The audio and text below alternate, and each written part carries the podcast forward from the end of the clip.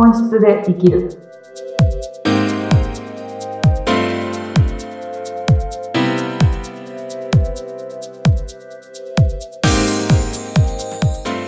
こんにちは。本質で生きるきっかけを与えている愛です。よろしくお願いします。インタビューを務めさせていただきます。ズッピーこと、ズシヒテツグです。あいさん、今週もよろしくお願いします。よろしくお願いいたします。はい。あの、前回はね、はい無我夢中になること、うんそういう時間を作ってみよう。はいまあ、そういうことを見つけてみようっていうタイトルだったんですけども、うんはい。はい。我々ってこう、まあ、生きていて、はい。まあ、当然こう、今っていう瞬間を生きていて、うん次の未来っていうのは分からないけどもうこうやって喋ってるうちにも今の言葉っていうのはどんどん過去になっていってうんうんうん。で今未来に向かって喋って言ってるんだけども喋ってる瞬間は今の現在しかないんですよねこれってね、そうですね。そうですよね。うん不思議ですね。不思議ですよね 時間軸がね。うんそうだからどんどんどんどんこう過去のものになっていって未来は見えてない中でこう進んでるんですけど一つだけ言えるのが、今は今を喋ってるんだな生きてるんだなっていうことは。確かだと思うんですね。はい。うん。そういう面で、愛さんは、この今っていうことに関して、いろいろとこだわりがあるようなんですけれども、そうですね。うんでもあの、私は、あの、未来ばっかり見る方だったんです。もともと。まあ今もそうなんですけど、元々は？うん、うんはい。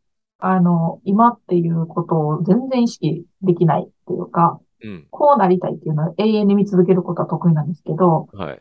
おー今、あ未来ばかり見すぎて、いつなるんだろうっていう感覚で今を生きてる感じだったので、うん。なんか今っていう、この今この瞬間っていうのがすごくふわふわしてるような、まだ自分を生きてない、まだ自分じゃないっていうのをずっと問い続けてるような生き方をしてきた人間なんです。はい。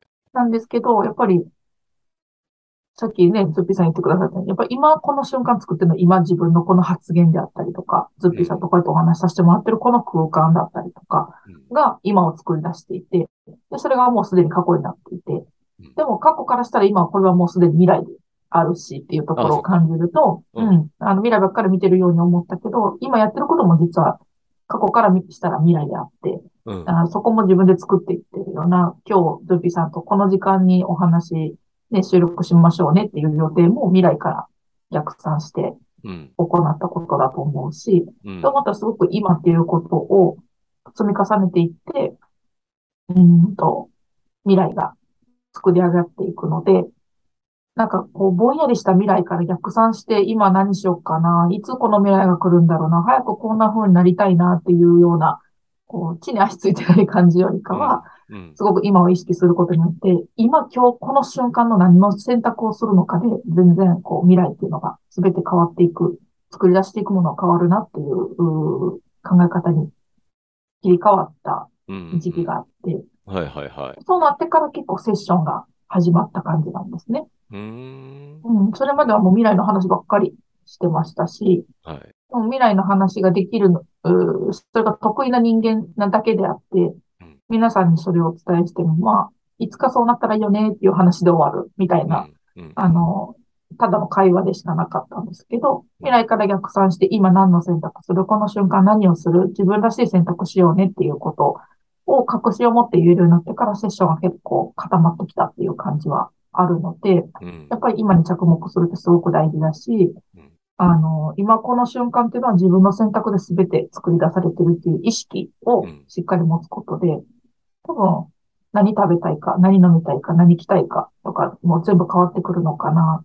と思うと、その変わった瞬間に多分未来も変わってると思うので、うん。あの、楽しみが増えるんじゃないかなと思いますし、そうか。今ね、自分らしい選択をすることで未来は必ず自分が本質で生きてる姿があ未来にあるんだなっていう確信になると思いますし、うん。うん、大事かなと思ってますね。うん。あのーまあ、例えば人って、いろいろとこう、将来こんな風になりたいなとか、うん、当然その、これから先にももう予定っていうのが未来に入っていて、うん。はい。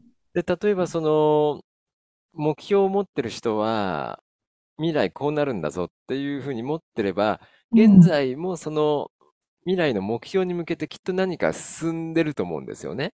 はい、はい、うん。そうですね。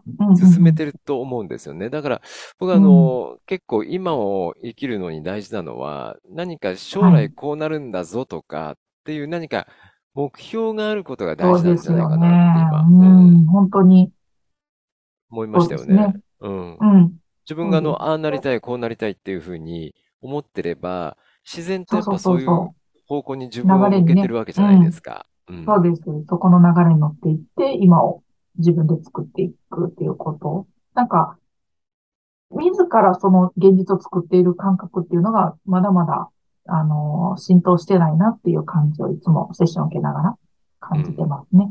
そうか。目うんうん。標ね。なんかあの、ほら、漠然とわかりるけど、もっとお金儲かったらいいなとか、もっと裕福な生活したいなとか、旅行行きたいなとか、ね。すごいふわふわし。ちゃうんですよね、目標、未来に対はい。しては。逆にどうなんでしょう。いついつまでにこれをするとか、なんか具体性のあった方が今を生きあやすいんですのかね？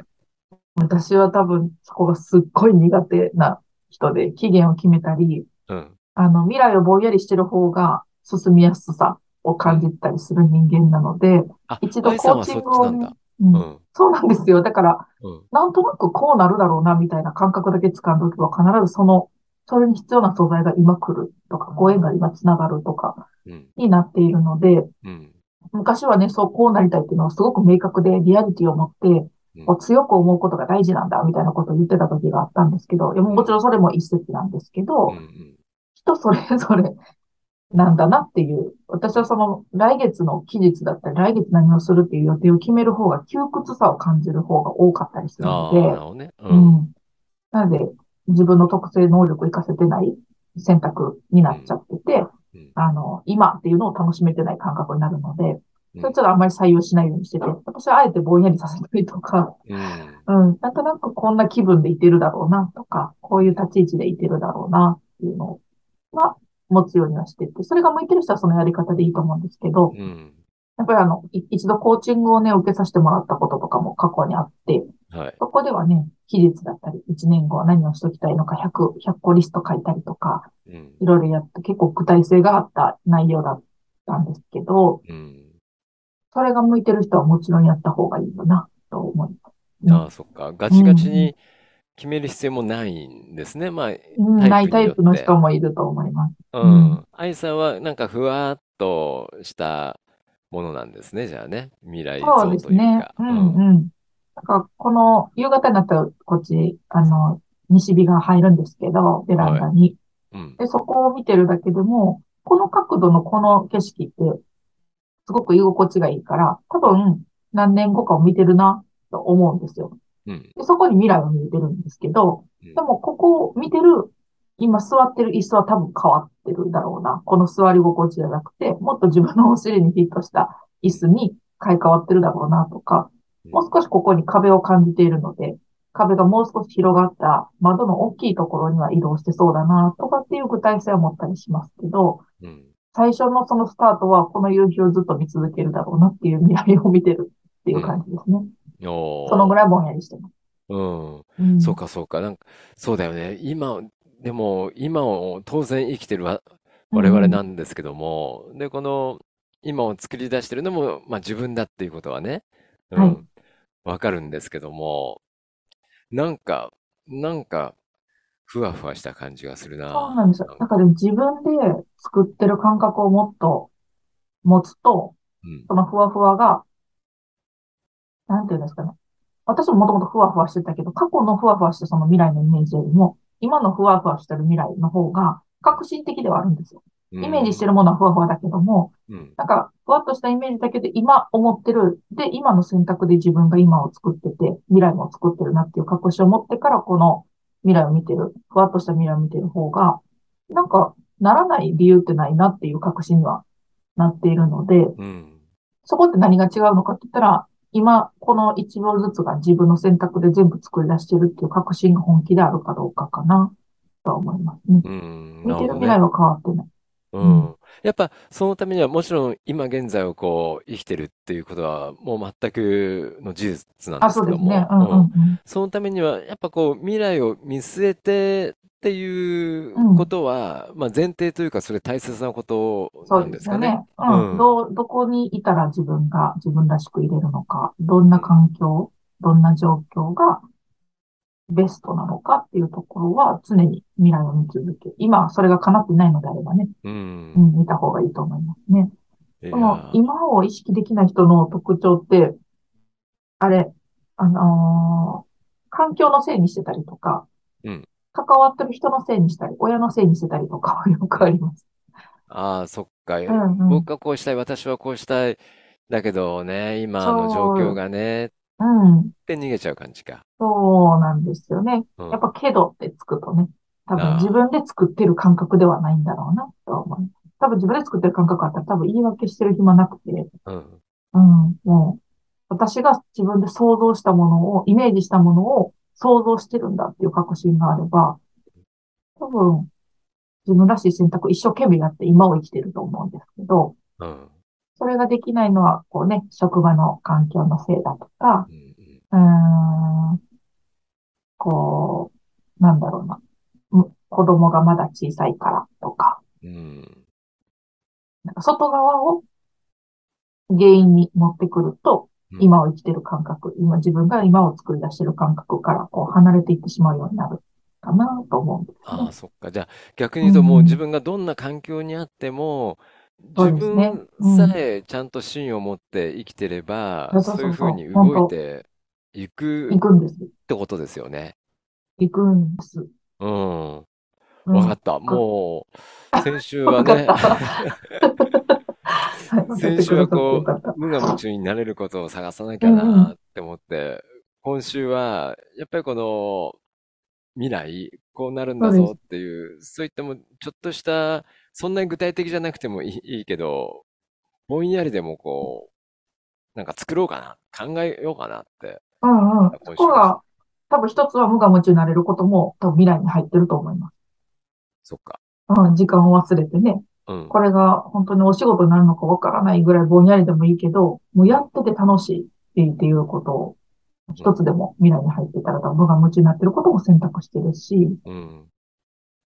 そうだね、世の中の人たち見てても、好きなことやっても儲けてる人いっぱいいますよね。それが仕事につながってんのっていう人もいますよね。そうなんですようね。ん。本当に一番つながりやすいんじゃないかなと思いますけどね。そうか。うん。わかった。いろいろと私自身も課題がで出てきました。は はいい。無我夢中になれること、ちょっとした未来の自分像、それがこう、ちょっと見えてくると、今をどう自分らしく生きてるのするのかか。うん。見つかるかもしれないですね。だってはっきりして、輪郭がね、くっきりし始め多分意識が今に来るかな、と思います。わかりました。はい今週はそんなところで、はい、はい今を生きるためにちょっと未来のことも見据えてみましょう。そうですね。はいうんうんうんあいさん、ありがとうございました。はい、ありがとうございました。